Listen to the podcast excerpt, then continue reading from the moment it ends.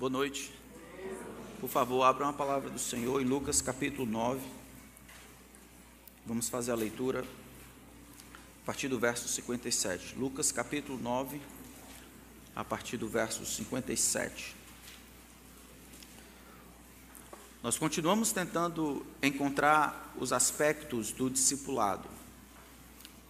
Então, Jesus ele já recebeu os primeiros discípulos, demonstrou para eles o que significa ser discípulo de Cristo. E aqui, enquanto Jesus se dispõe a ir de caminho para Jerusalém, ele vai ter esse encontro aí com três candidatos a serem discípulos de Jesus Cristo. Enquanto Jesus conversa com eles, nós vamos aprender algumas verdades a respeito do discipulado. O discipulado com Jesus, ou se tornar seguidor de Jesus, significa ter as expectativas definidas por Ele, a prioridade construída sobre Ele e a lealdade dedicada só a Ele. É como se na escola do discipulado, do serviço do Senhor, existisse uma grande placa na entrada em cima, para que aqueles que pensam se dispõem a entrar precisam refletir: não permitam que nenhum homem que não esteja disposto a negar a si mesmo e tomar a cruz entre por aqui. Ser discípulo de Jesus significa render-se completamente ao que Jesus diz. Parece que a relação de Jesus com os seus discípulos é bem ilustrada por aquela história em que o professor pega uma jarra de grande até de, de uh, vidro com uma grande pedra dentro e pergunta para os, os seus alunos: a jarra está cheia? E os alunos prontamente dizem: sim, está cheia. Então o professor vai lá dentro, pega um pouco de brita, coloca dentro da jarra, sacode tudo e aí ele pergunta para o povo, para os seus alunos: a jarra está cheia? E aí eles dizem: sim, ela está cheia. Então o professor vai lá dentro, corre, pega areia, joga dentro, sacode, sacode, encalca e tudo. E aí finalmente os alunos entenderam. A menos que você coloque a pedra maior dentro primeiro, você não pode colocar depois. Jesus tem esse tipo de prioridade. A vida é cheia de coisas aqui e acolá, relacionamentos, planos, sonhos, projetos, desejos, ambições. Mas a menos que você coloque a pedra maior primeiro, você não vai ter condições de colocar todas as outras. Jesus então estabelece de maneira honesta e clara que o chamado que ele faz aos discípulos para se tornem discípulos é um chamado à exclusividade. De novo, as expectativas a partir de então são definidas por ele, a prioridade construída sobre ele e a lealdade dedicada somente a ele. E nós encontramos esta verdade enquanto Jesus vai ter um diálogo com três candidatos ao discipulado.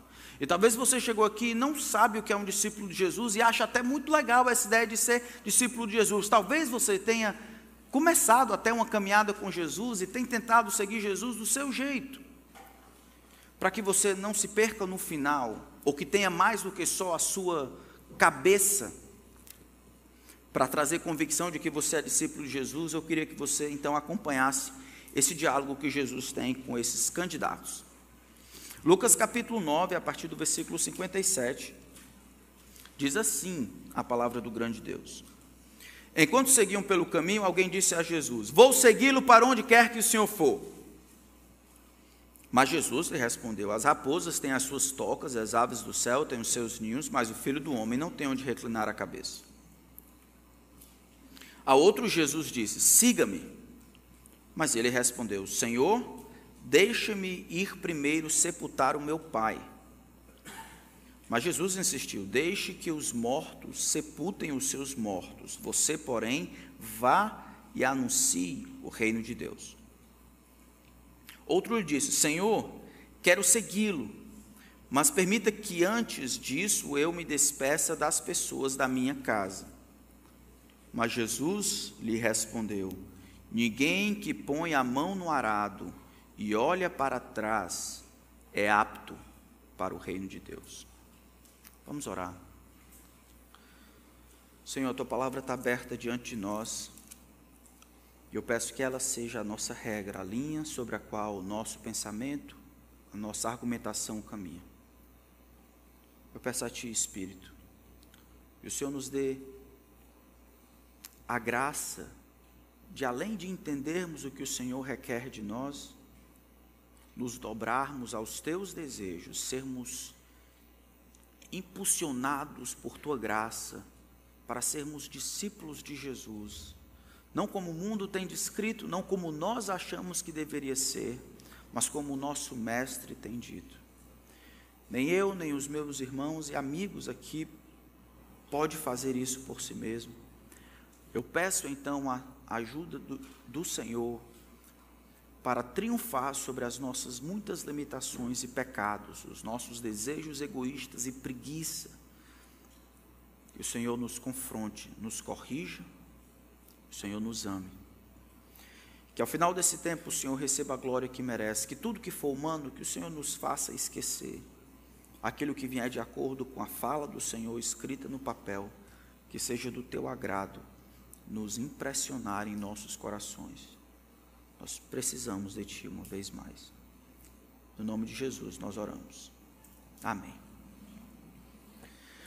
Só para lembrar o que estava acontecendo aqui, a partir do versículo 51, Jesus sabe, completando os dias, que ele seria levado para o céu. Jesus manifesta no seu semblante uma decisão resoluta de ir para Jerusalém.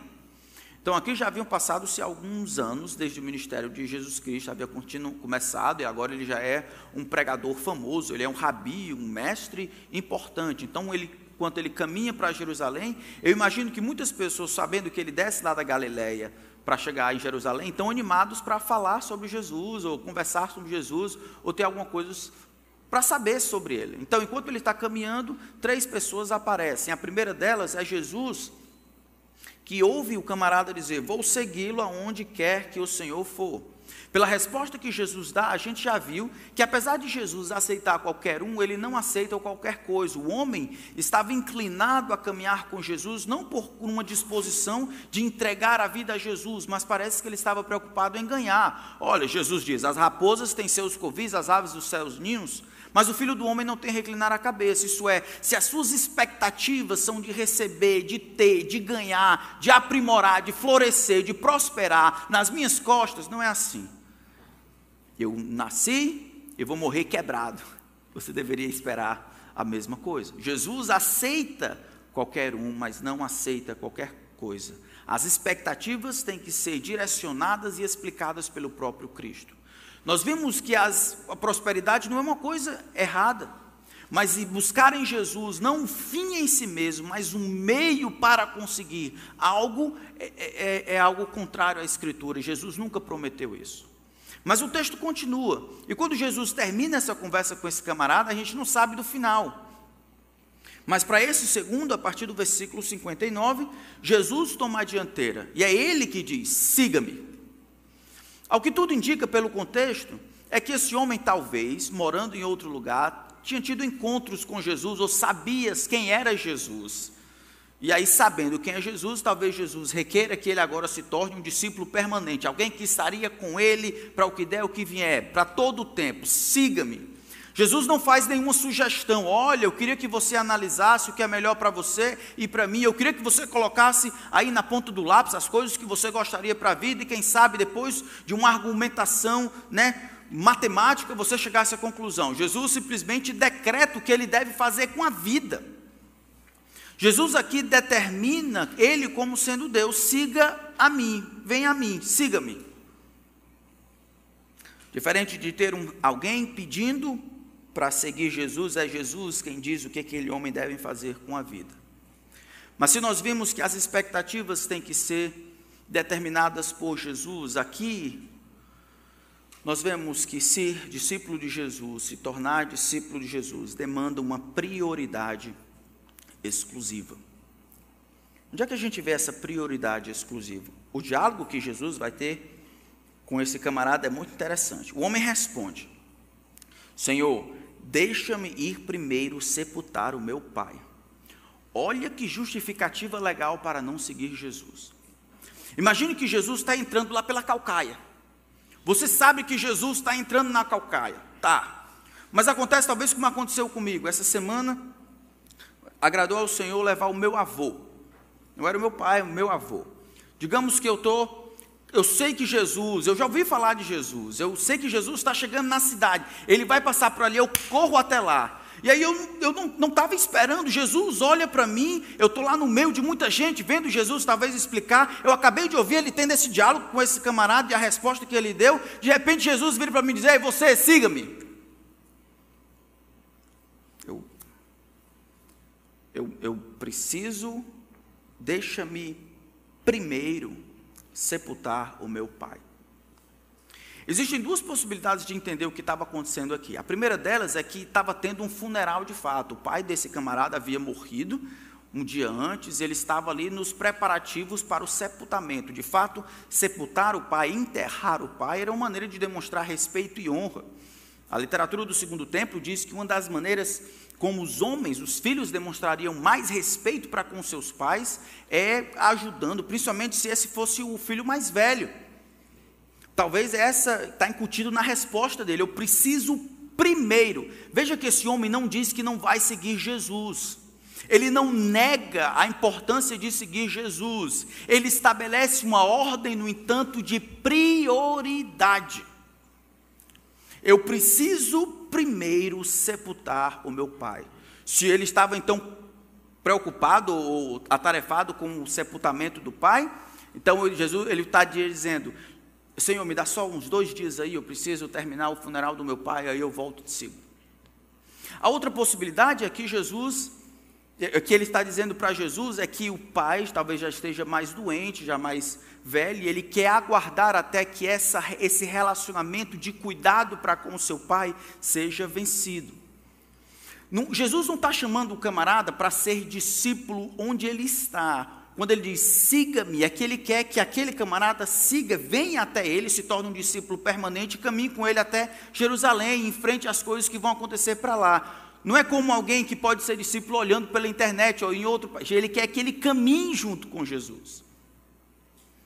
Não importa como nós compreendemos, se o homem estava doente e ele quer que Jesus espere até que o pai morra e ele o enterre, ou se o pai tinha acabado de morrer e, e, e, o homem quer cumprir suas responsabilidades e honrar o seu pai, quando ele estabelece que isso, as responsabilidades mais básicas da sua família têm prioridade sobre Jesus, a resposta de Jesus é estarrecedora. Eu preciso dizer que aqui nós estamos diante de uma das verdades mais, talvez, difíceis de aceitar, não tanto difíceis de entender. Jesus pega todas as prioridades tão importantes naquela cultura. Talvez você ache que sair, deixar pai e mãe na nossa cultura seja uma coisa simples. Naquela cultura centralizada na família, a gente já perdeu muito isso. Centralizado na família, cuidar, proteger. Jesus, ele, ele, a gente vai ver mais na frente, ele cuida da sua mãe na hora, na hora em que está na cruz. Mas ele vê que por trás desse respeito, desse desejo por responsabilidade, desse compromisso em honrar os seus pais, ele percebe que existe uma inversão de prioridade. Jesus chama as prioridades mais básicas da vida humana, depois, dentro dessas prioridades, ele pega as prioridades mais básicas da vida, como enterrar o pai, e diz: Ó. Oh, eu tenho prioridade sobre as prioridades mais básicas dos seus relacionamentos. Jesus, com isso, ele esclarece que, de novo, irmãos, ele aceita qualquer um, mas ele não aceita qualquer coisa. A resposta de Jesus, se não for compreendida, parece um pouco rude. Jesus insiste. É como se ele percebesse que o homem está errado e ele insiste, ele não diz, tudo bem, é claro que eu posso esperar dois dias, eu vou estar um pouco mais na frente, mas o caminho daqui para lá são mais ou menos uns, sei lá, uns seis dias se a gente parar, duas vezes por dia, então eu, eu te encontro, eu te encontro daqui a dois dias lá. Jesus insiste, Jesus ele continua pensando que o camarada precisa segui-lo ali e agora, ali, naquele momento existe uma decisão a ser tomada. São todas as outros relacionamentos ou Jesus? São as prioridades ou Jesus além e acima das prioridades. É o enterro do seu pai e a lealdade que ele deve para com seu pai. acima da lealdade, da prioridade que ele deve para com Cristo. Jesus insiste, ele diz: Deixe que os mortos sepultem os seus mortos. O que, que ele quer dizer com isso? Existem algumas maneiras de entender esta frase aqui. Uma primeira frase é que Jesus está pegando morto aqui, o primeiro morto seria morto espiritual, e o outro morto, a segunda palavra, seria físico. Que ele quer dizer? Olha, seguinte, deixa que as pessoas que estão mortas espiritualmente, ou seja, aquelas que não creem em mim, deixa que elas façam essas coisas aí. Você precisa ir para frente e pregar o evangelho.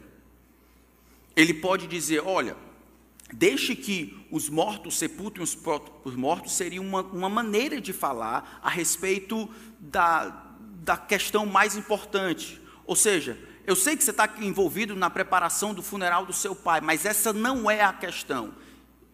Deixa que os mortos sepultem os próprios mortos. Isso é, essa não é a questão que está em evidência, é o que você vê, mas não é o que é. Vai você e prega o reino de Deus. Não importa como você interprete isso aí, se Jesus está usando de uma figura de linguagem ou está usando essa ideia para chocar o camarada de que morto pode cuidar de morto, ou de essa é uma realidade menor do que a realidade que eu estou lidando, o fato é que Jesus estabelece que ele tem prioridade sobre as coisas mais básicas, os relacionamentos mais básicos da vida humana, como enterrar o pai. A resposta de Jesus é no mínimo estarrecedor que os mortos sepultem os seus mortos. Essa não é a questão, você não está entendendo o todo.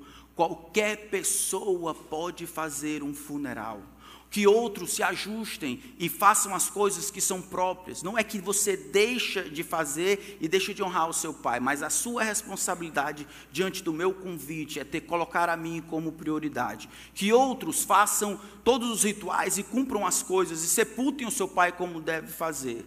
Você, eu quero outra coisa. Eu não quero que você sepulte o seu pai, não porque é indevido ou incorreto sepultar, é porque eu quero que você demonstre que eu tenho prioridade sobre a sua vida, indo e pregando o reino de Deus. Meus irmãos, nós estamos tocando no ponto, no ponto nevrálgico da nossa vida. Porque da perspectiva cristã, nós temos o mundo e nós temos as nossas vacas sagradas, como nós chamamos. E uma dessas é a família. Se eu conversar com alguns de vocês e vocês perguntar para você, pai, por que você está trabalhando tanto? Pai, eu estou trabalhando tanto porque eu quero ficar rico, quero ficar estribado, ser tomado de poder, eu quero manter o status, eu quero estar por cima da carne seca, eu quero, eu quero ostentar. Dificilmente alguém vai dizer isso para mim. O que não quer dizer que essas coisas não estão lá. Mas talvez para acalmar, para arredondar, para modificar, eles vão dizer, não, porque eu quero dar uma boa, um bom conforto à minha família. Não, porque você está trabalhando tanto, se mostra. É porque eu preciso prover para a minha casa. Porque você tá... Não, porque eu preciso cuidar da minha família. E embora nós acreditamos que de fato os homens, os pais, eles devem trabalhar para prover, principalmente os homens para prover para a sua família, acho que muitas vezes o desejo de ostentar, a gana por ter, o orgulho, a avareza, todas essas coisas são mascaradas e travestidas de coisas espirituais como eu preciso cuidar da minha família. Nós vamos ver nas duas últimas coisas aqui, na verdade, nas três questões aqui, nos três camaradas, que as coisas estavam relacionadas a lar e família. Que a justificativa melhor do que essa, eu não posso ir agora, Jesus, eu preciso enterrar o meu pai. Não importa se eu tenho que esperar para honrá-lo, não importa se eu tenho que fazer isso agora porque ele morreu. Jesus, você vai ter que entender. É minha família, é o meu pai. Jesus não tem papas na língua. Ele é honesto e sincero. Os mortos podem sepultar os próprios mortos. Aquilo que você acha como prioridade, embora importante, não é a prioridade. A sua prioridade é ir pregar o reino de Deus. Ele não está colocando em questão a importância do rito, a importância do relacionamento ou a importância da honra ao Pai. O que ele está dizendo é que, a despeito de tudo que o mundo diga, e você se, pense, quando Jesus lhe der uma ordem, quando Jesus lhe chamar para si, a sua prioridade precisa ser Jesus. E Jesus nunca mentiu. O primeiro ministério que se tem, se você for colocar como ministério, não é o seu filho ou a sua esposa. Você é, antes de qualquer outra coisa, um discípulo de Jesus Cristo. E aí você pode acrescentar qualquer outra coisa no meio do caminho, mas antes de qualquer coisa, você é um discípulo de Jesus Cristo, ou não é. Desde que os mortos sepultem os seus próprios mortos, vai você e pregue o reino de Deus. Qualquer que seja a opção preferida aí, é claro que a prioridade mais importante é pregar o Evangelho e estabelecer a vontade de Deus. Eu lembro. Eu acho que vai precisar de ajuda ali. Já, já foi lá, já, já foi lá. Pode ir. Pronto.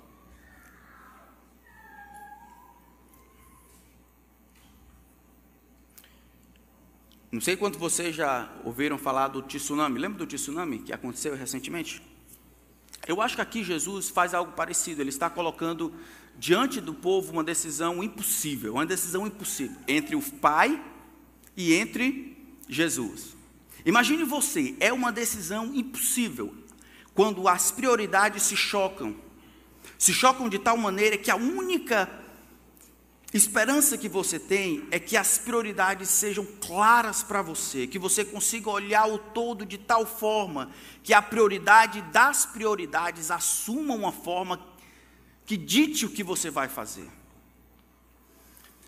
Sobre uma história que, enquanto estava tendo, tinha um, um casal lá de três filhos, e eles estavam lá, acontece a tsunami, e os meninos estão separando. O pai estava em outro canto, acabou não chegando, e a, e a mãe então está passeando enquanto vê três meninos, três, cinco e oito. E ela não tem condições de, enquanto está sendo enxurrado, carro rolando, as coisas caindo, ela não tem condições de carregar todos os três. Ela deve salvar apenas dois. Mesma distância, ela vai ter que tomar uma decisão impossível. Enquanto ela luta e deseja salvar todos, ela só consegue salvar dois. Um talvez morra. O que ela faz? Embora o texto diz, o texto lá da, da reportagem, embora o processo mental ocorra muito rápido, ela corre em direção ao que tem três e cinco e deixa o de oito ir embora. Não é que ela deixou o de oito morrer, é que na cabeça dela, ela estabeleceu que esse aqui precisaria de mais ajuda para ser cuidado. Esse tinha menos chance de viver sozinho, enquanto o outro que tinha oito tinha mais chance. Nessa decisão impossível de ser tomada, são, é aquilo que ela sabia que iria ajudá-la a tomar essa decisão, de tentar salvar esses, enquanto não queria ver os outros morrer. Nós vamos tomar decisões impossíveis como essa à torta e à direita. Jesus quer que você e eu estabeleça isso no começo do ministério. É Jesus ou tudo mais. É Jesus ou todos eles. É Jesus ou nada. Desde que os mortos sepultem os seus próprios mortos, quanto a você, vai e prega o reino de Deus entre as suas responsabilidades, as suas prioridades com seus familiares e as suas responsabilidades com Jesus, você fica com Jesus. Nem sempre essas duas entidades serão antagônicas, lutarão contra. Eu não estou dizendo que você precisa escolher entre permanecer casado e amar os seus filhos e amar Jesus. Eu estou dizendo uma coisa muito mais profunda. A única maneira de você ter as outras coisas nos lugares certos, sua mulher, seu filho, seu trabalho, seu pai, sua mãe, seu avô, é tendo Jesus em primeiro lugar. A menos que você coloque a pedra maior primeiro, as outras não serão possíveis. Não estarão corretas e não será possível colocar essa pedra depois. Você não pode argumentar e arrumar e arranjar toda a sua vida e aí tentar encaixar Jesus ali dentro. Não dá certo. Jesus vem primeiro. E aí as outras coisas se adequam a Jesus e não do contrário. Entre os negócios da sua família e o reino de Deus, você fica com o reino de Deus. Entre a desonra para a sua família e o reino de Deus, você fica com o reino de Deus. Entre os sonhos, os seus e os da sua família, e o chamado de Deus para a sua vida, você fica com o chamado de Deus. Entre os desejos e requerimentos da sua esposa, e o chamado de Deus para a sua vida, você fica com o chamado de Deus. Entre o seu casamento e Jesus, entre essa algo impossível, uma decisão como essa, você fica com Jesus. Entre enterrar o seu pai e seguir Jesus, você fica com Jesus. Não, recente, não muito distante, recentemente, nessa viagem que eu fui para visitar os irmãos lá de, de Hutchinson, eu conversei com um veterinário que tinha uma vida tranquila numa cidade pequena de 100 mil habitantes, uh, mas essa cidade não tinha shop center, não tinha uns lugares, uma cafeteria legal, não tinha uns clubes onde as crianças podiam lutar taekwondo e jiu-jitsu. Era uma cidade pequena, mas essa cidade tinha uma excelente igreja. E aquele homem, fiel ao Senhor, permanecia naquela cidade, não por outra coisa, mas por causa da igreja. Ele podia manter a sua família, providenciar para ela, receber bom alimento e cuidar da igreja. Passou um tempo e ele recebeu uma proposta para ir para uma cidade maior, uma cidade gigantesca. 10 milhões, 2 milhões de habitantes. O salário era muito maior, essa cidade tinha shopping center. Para ele não importava muito, mas para a esposa, amor, a gente precisa ir para lá. A gente precisa encontrar um canto lá. Já pensou as oportunidades e as possibilidades e todos os doces, os lugares para comprar e os lugares para ir, so, e, e, os ambientes para ir, para conhecer e as pessoas, vai ser muito mais interessante. A socialização das crianças e os, a, todas as oportunidades a gente tem que ir. O homem, então, ouvindo a mulher, foi para aquela cidade, primeiro para fazer uma investida. E ele passou alguns meses procurando, não um shopping center, mas uma igreja. E ele não encontrou uma igreja sadia que ensinasse a verdade a 120 quilômetros ao redor, assim, em todas as direções. Mas a mulher, animada com todo o potencial e as possibilidades, o convenceu. E o homem na cabeça dele, embora ele soubesse, eu preciso dar o que é melhor para minha família, ele confundiu o melhor com o bom. O melhor era aquilo que era eterno, o melhor era ajudar a sua família a estar perto de Jesus. Isso é para ele. E aí ele me dizendo, depois de três anos nessa cidade cheia de possibilidades, eles entraram no processo de divórcio. Eles tinham quase tudo todas as oportunidades de uma grande cidade. E o homem então voltando, pedindo aconselhamento, dizendo: Olha, eu achei que eram as demandas da minha esposa e dos meus filhos, eu achei que essas coisas eram era a maneira como eu deveria amá-los, era a maneira como eu deveria amá-la, e eu, e eu vacilei. Era para eu ter imaginado, pensado, sabido que o melhor para ela é aquilo que Deus pode dar, não aquilo que ela acha. Às vezes ela vai saber, outras vezes não. Quando ela não souber, é minha responsabilidade. Entre qualquer outra coisa, qualquer relacionamento e Jesus, a gente dá Jesus e fica com Jesus. Que vão embora, que deixem essas coisas, que falem mal de nós. É Jesus. É Jesus. O discípulo de Jesus, ele vai precisar ter, compreender que Jesus demanda prioridade exclusiva. Esposas, eu preciso falar para vocês, vocês têm uma grande influência na vida do marido de vocês, mais do que você consegue imaginar. Mais do que você consegue imaginar. Deus deu você para o seu marido para auxiliar você, para auxiliar de fato. Todo mundo lembra daquela história da irmã que não se importava do marido seu cabeça, desde que ela fosse o pescoço. Vocês lembram dessa história, né? Essa não é a vontade de Deus. Esposos, vocês podem ajudar reafirmando o que Deus tem dito aqui. Que as decisões sejam feitas com base não no que é melhor simplesmente à vista dos outros, mas no que vai trazer glória a Deus. E cada família vai ter que decidir isso. Cada família vai pensar e tomar as decisões. Eu quero que coloque no meio do processo o que, que Jesus pensa. Se isso eu estou fazendo, colocando a minha família não somente como prioridade, mas como a prioridade das prioridades. É Jesus que é a prioridade maior sempre. Acima de qualquer um, acima de qualquer coisa. Ele é a prioridade exclusiva. Auxilie o seu marido. Não se utilize de manipulação, não, não ache legal o fato de você exercer um poder tão grande sobre o seu marido, de maneira que ele faz o que você quer. Isso não traz glória a Deus. Auxilie, ajude, ajude ele a ver o que Jesus quer. Seja uma esposa sábia. Mas não use de manipulação, de subterfúgios para poder conduzir o seu marido como um patinho aonde ele isso o mundo faz. Não você. Você não deveria, porque Deus conhece o seu coração. Deus sabe o que você está tentando fazer, que quer ganhar a torta e a direito o que você deseja. Seu desejo, minha irmã, tem que ser para Cristo. E se for o que Jesus quer, use de todas as, as bênçãos que Deus tem dado para estimular o seu marido a amar mais a Jesus, mas se for para você usurpar a prioridade que deve ser dada a Jesus, se arrependa. Você está destruindo aquilo que Deus está fazendo, muito embora ganhando o que quer. A gente não está aqui para ganhar, a gente está aqui para fazer a vontade de Deus.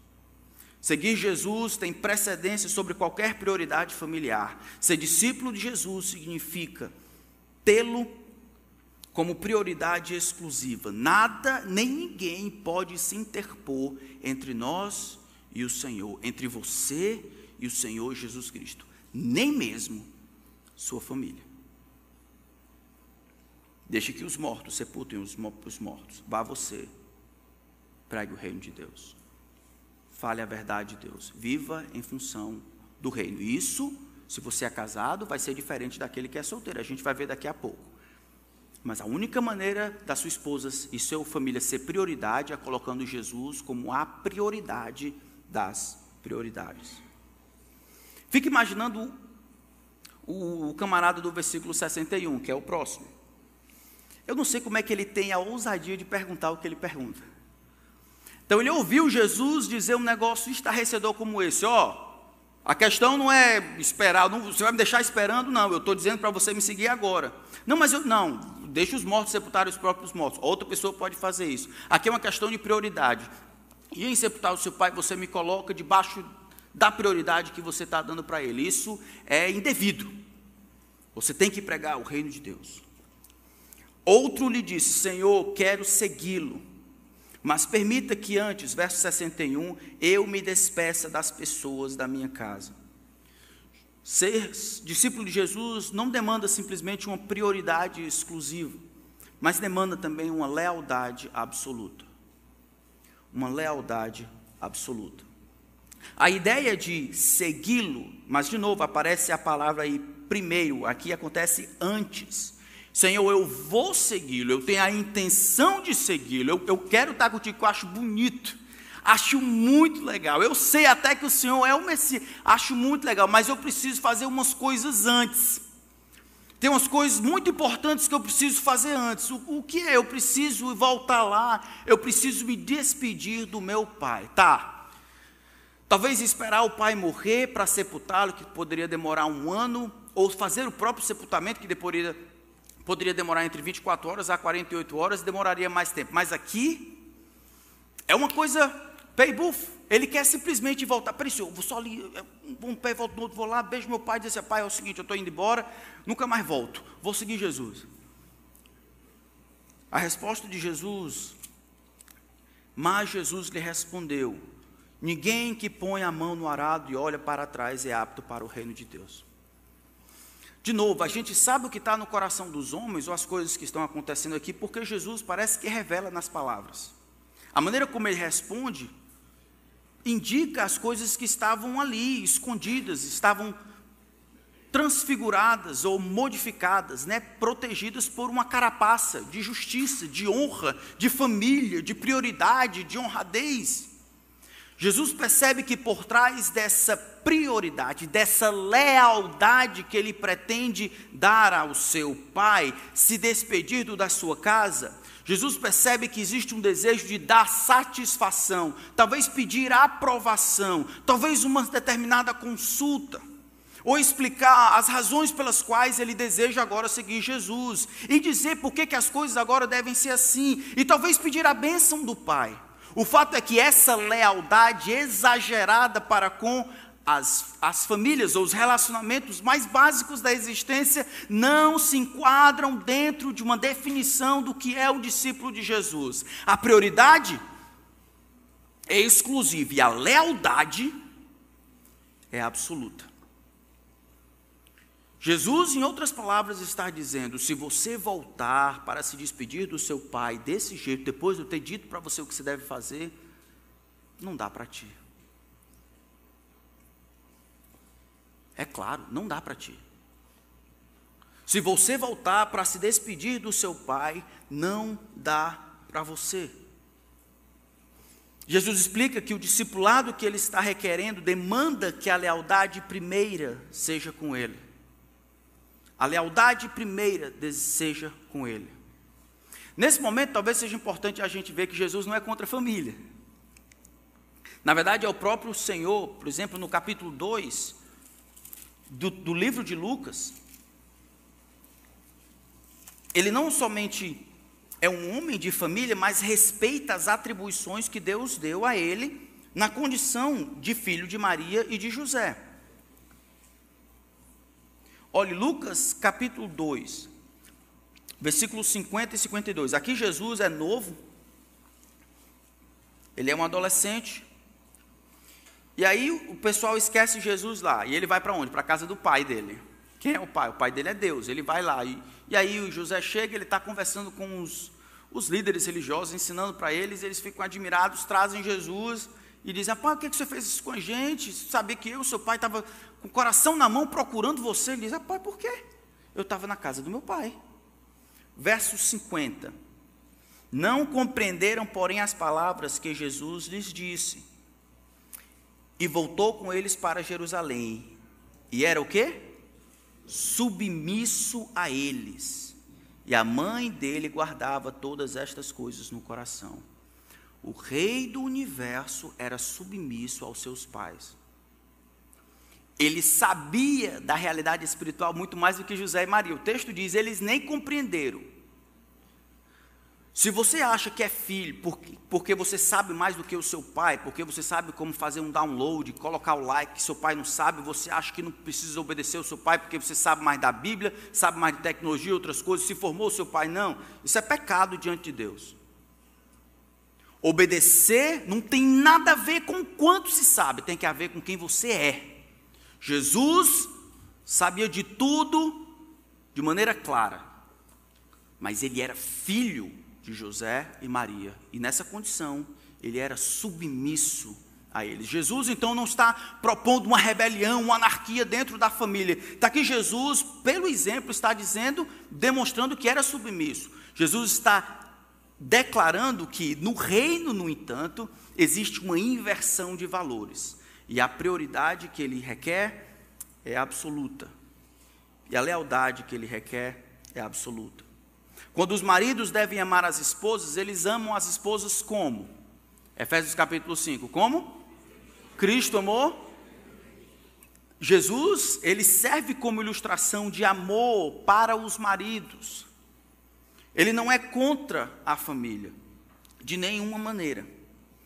Cada um de nós precisamos, no entanto, compreender que é uma questão de prioridade. Jesus diz que aqueles que olham, voltando para o nosso texto, que olham para trás, são tão úteis para o reino como aqueles que desejam fazer uma vala ou arar a terra com os olhos virados para as costas. Jesus diz: Olha, sua, o seu pedido para voltar e falar com seus pais é como aquele que, sendo tentando fazer um suco na terra, isso é, tentando fazer um, uma fenda na terra para cavar, arando a terra, ele fica fazendo assim, olhando para trás. Ele não vai conseguir chegar em lugar nenhum. No nosso tempo seria assim: aqueles que se dispõem a ser motorista de Uber e ficam olhando para trás. Como é que você vai dirigir olhando para trás? Não é apto. Não, não, não condiz, não, não, não faz nenhum sentido. Você não vai chegar a lugar nenhum, vai prestar um desserviço ao reino de Deus. Qualquer coisa, qualquer segurança que você acredite que tem naquela outra vida, pode ser sua mãe, seu pai, seu trabalho, relacionamento, amigo, emprego, negócio, qualquer coisa. Essa segurança está lá e você, enquanto Deus lhe chama para ir para o reino, você mede ou mistura a lealdade para Jesus e as outras coisas como fontes de segurança, de satisfação e de equilíbrio, você não é apto para o reino de Deus. A lealdade, a lealdade tem que ser absoluta. A sua mente e o seu coração devem pertencer a Jesus. O reino é a sua mensagem, é para lá que você anda. Vamos para frente. Aqueles que não fazem assim não são aptos para o reino de Deus. Vamos concluir com algumas aplicações. Essa narrativa dos três voluntários demonstra que normalmente as desculpas para não seguir a Cristo estão nos desejos pecaminosos, travestidos de valores honrados. As expectativas irreais parece que estavam associadas com o lar e a família. A prioridade e a lealdade também estavam associados à família. Por trás da prioridade, da honra, do desejo de agradar, estava prioridade invertida, lealdade dividida, expectativas irreais. Os nossos desejos, irmãos, nós aprendemos com esse texto isso, os seus desejos por coisas boas, como o trabalho, como um bom emprego, como serviço, pode ser travestido e camuflado desejos profundos e egoístas. Está aqui um homem na frente de Jesus, escondendo o real desejo de segui-lo, em busca de prosperidade, utilizando, dizendo frases de efeito, como eu vou seguir, estou com o Senhor, não abro nem com a moléstia. Está aqui o homem dando justificativas para não seguir Jesus, dizendo é porque eu tenho um compromisso com meu pai, eu tenho um compromisso com a minha mãe. Está aqui o homem dizendo que, na verdade, ele quer que Jesus espere o tempo devido, ele precisa se consultar com o Pai, travestido dessas coisas de respeito e honra. Eu preciso me despedir do meu Pai. Muito cuidado com o que você esconde, Jesus conhece o teu coração. Aí você não quer seguir Jesus por quê mesmo? Me diga qual é a justificativa que você tem para não seguir Jesus. O que é? É o legalismo de alguns, é o que é? Todos esses homens responderam. Você, quando não decide seguir Jesus hoje, você já deu sua resposta para Jesus.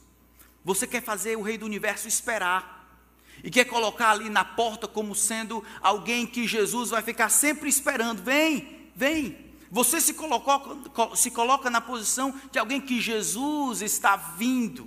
Ou Jesus está vindo para servir ao invés de você se dobrar, pedindo misericórdia e graça de Jesus. Você tem dito não para o Rei do universo. Isso pode custar a sua eternidade. Deixe-me salientar que toda desculpa para não seguir totalmente a Cristo em nosso texto está relacionada ao lar ou à família. Eu preciso repetir hoje. Todas as desculpas para não seguir a Cristo nesse texto se devem a um nível mais elevado de compromisso ao lar ou à família. O primeiro homem diz: Eu seguirei onde quer que o Senhor vá. Jesus diz: Seguir-me significa não ter nenhum lugar para chamar de lar. Oh, o primeiro homem parece dizer em resposta: Bem, isso é um assunto diferente. O segundo homem diz: Vou segui-lo, mas primeiro tenho uma obrigação em casa. Devo enterrar meu pai antes de seguir você. Minha família deve vir primeiro. Jesus diz: Não, eu venho primeiro. A pregação do Evangelho deve ter prioridade sobre o enterro dos mortos. O terceiro diz: Jesus, com certeza eu vou te seguir, mas no mínimo que posso fazer por minha família é despedir-me deles. Nosso Senhor responde: São eles ou eu? Jesus diz em resposta a todos os três: Você deve escolher a mim ou a eles mas não serei seguido por discípulos meia boca. Porque Jesus, ele aceita qualquer um, mas ele não aceita qualquer coisa. A família, irmãos, ela não é um fim em si mesmo. Todas as vezes que a gente eleva a família a um grau que não compete a ela, a um fim em si mesmo, a gente estabelece um outro Deus, mesmo que ele seja bonitinho. Quando a gente acha que família é o supra-sumo da realidade, não Jesus, que família é o único caminho, a maneira pela qual eu posso ser, servir ao Senhor, e não um dos muitos caminhos que eu recebo do Senhor para ser fiel, de maneira que Ele é o fim, e essas outras coisas aqui, os outros relacionamentos são meios, eu cometo idolatria. E o que, que acontece? Que acontece é que a gente começa a olhar o estado de solteiro e solteira de maneira indiferente e começa a pensar a respeito dos solteiros e das solteiras que se elas não casarem, se eles não encontrarem uma família, eles nunca serão felizes. Porque felicidade está na família. Obviamente, a minha família é uma grande fonte, é uma grande fonte de alegria e felicidade. Mas a nascente está em Jesus. A gente consegue viver e deve viver, mesmo amando sem filho, sem esposa, e embora a vida vá por nós, Jesus está. A gente não vive é sem Jesus. A única pessoa que não pode faltar é Jesus. O relacionamento que é supremo e maior do que todo e qualquer outro relacionamento é com Jesus. Então, que por causa de Jesus você ama a sua família, por causa de Jesus você serve a sua esposa, por causa de Jesus você treina e se diverte com seus filhos, mas eles não têm a capacidade de ser um fim em si mesmos, são meios, como nós servimos ao Senhor, como nós demonstramos o nosso amor e nossa fidelidade. Então, tantas pessoas estão abdicando de casamento hoje em dia, sabe por quê? Porque disseram para elas que lá estava a alegria. Alegria quem dá é Jesus. Era um instrumento, um meio de felicidade. E aí, porque elas não encontraram, agora estão mudando, vão procurar outra coisa. E aí é por isso que tantas pessoas mudam de parceiro, aqui para lá, procurando algo que disseram, o mundo diz, que é onde deveriam encontrar. Não é assim.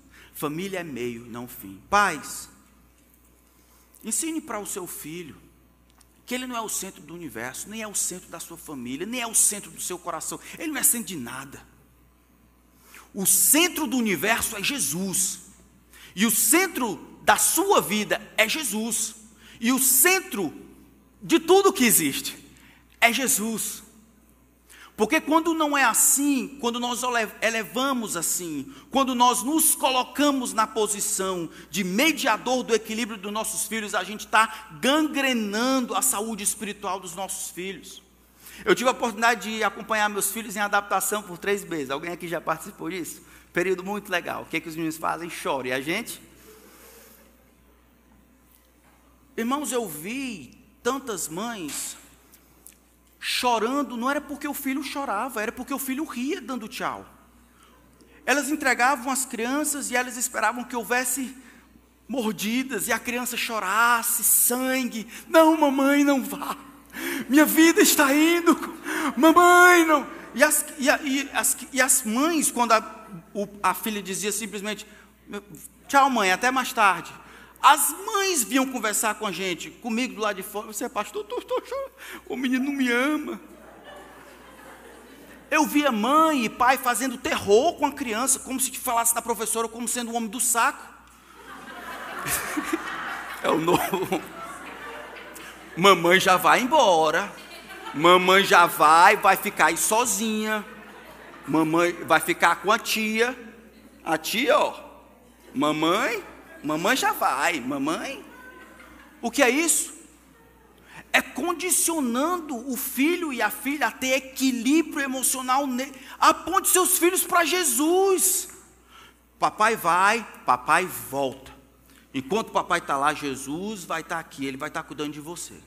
Você não precisa. Agora você vai dizer, isso não se tem uma conversa com um menino dessa maneira com três anos. Tem sim. Tem sim. E quando a gente não ensina assim para os nossos filhos, eles ficam adultos e adultas dependentes emocionalmente dos pais. não conseguem fazer algo na independência, não, não conseguem. Não estou dizendo que a gente vai largar os meninos, a gente está criando, mas está criando para dependerem do Senhor. Os pais faltam. Não tente ser além de super-herói, é o máximo que você pode ser, não pode ser salvador do seu filho. Não tente usurpar isso, cabe a Jesus. A Jesus. Seu filho pode viver sem você. Você é insubstituível. Jesus não. É substituível. Obrigado. Eu também sou, vocês estão vendo aí. Você é substituível. Jesus não. Jesus é insubstituível. Não treine o seu filho a ser dependente completamente. Aponte ele para Jesus.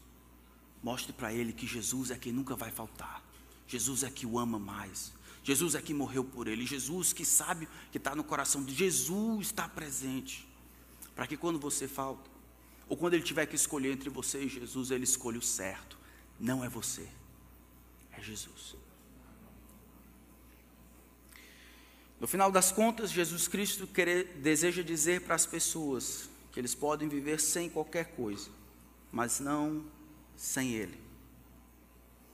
Quantas pessoas hoje têm colocado a família no lugar que não pertence a elas? Colocado família no lugar que não pertence a elas. Ser seguidor, ser discípulo de Jesus, significa ter as expectativas definidas por Ele, a prioridade construída sobre Ele e a lealdade dedicada somente a Ele. Jesus espera que você esteja satisfeito com Ele, seja leal apenas a Ele e o tenha como a prioridade máxima. Fazer isso é impossível. E se você está aqui e não é discípulo de Jesus, você vai pensar que eu estou falando algo surreal, e é mesmo. Jesus, como Rei do universo, no entanto, ele não está muito preocupado se você vai seguir ou não. É você que perde a não seguir. Jesus não é como a gente, ó, oh, você está na paz, não, fazendo concessões para angariar discípulos. Não. Jesus vai usar a verdade. Quer ser discípulo? Quer ser discípulo? O que, é que você espera? Querendo ser discípulo de Jesus, Jesus vai dar a Ele mesmo. E Ele precisa ser suficiente. Amém. Vamos orar, pedir que Deus nos ajude. Pai, essas verdades são mais difíceis de praticar do que de entender. Todos nós, as nossas diferentes dificuldades na nossa peregrinação, eu quero, eu quero para os meus irmãos que todos nós demonstremos que o Senhor Jesus é a prioridade da nossa vida. Não queremos ensinar para os nossos filhos que fazemos tudo por eles. Queremos ensinar para os nossos filhos que fazemos tudo por Jesus. Não queremos ensinar para as nossas esposas que ela é o centro da nossa vida. Queremos amá-las como o Senhor Jesus amou a igreja e nos sacrificarmos por elas, por causa do exemplo de Jesus. Então, vem, Senhor, nos ajuda, como pais, como maridos, como mães, como discípulos. Eu sei, Senhor, que alguns aqui estão, não são discípulos teus, seguindo ao Senhor por conveniência, justificando tantos erros por causa do sorriso dos familiares, quando na verdade essas coisas roubam a prioridade que o Senhor deve ter. Tem misericórdia deles, tem misericórdia de mim. Revela os seus pecados, Senhor. Disciplina-nos. Disciplina-nos, Senhor, para que a gente cresça em santidade. Revela os nossos pecados. Nos disciplina para que a gente cresça. E faça de Jesus o nosso maior amor, como nós prometemos naquele dia. Eu peço, Senhor, por aqueles entre nós que estão distantes do Senhor, frequentadores de igrejas, curiosos, tem misericórdia deles, Senhor e salva essas pessoas, como o Senhor salvou a mim, por misericórdia. Por nada que eu tenho feito, sou um pecador perdido, mas por causa daquilo que Jesus nosso Salvador fez. Ajuda-nos, porque nós precisamos. Precisamos durante a pregação. E vamos precisar depois. Em nome de Cristo, amém.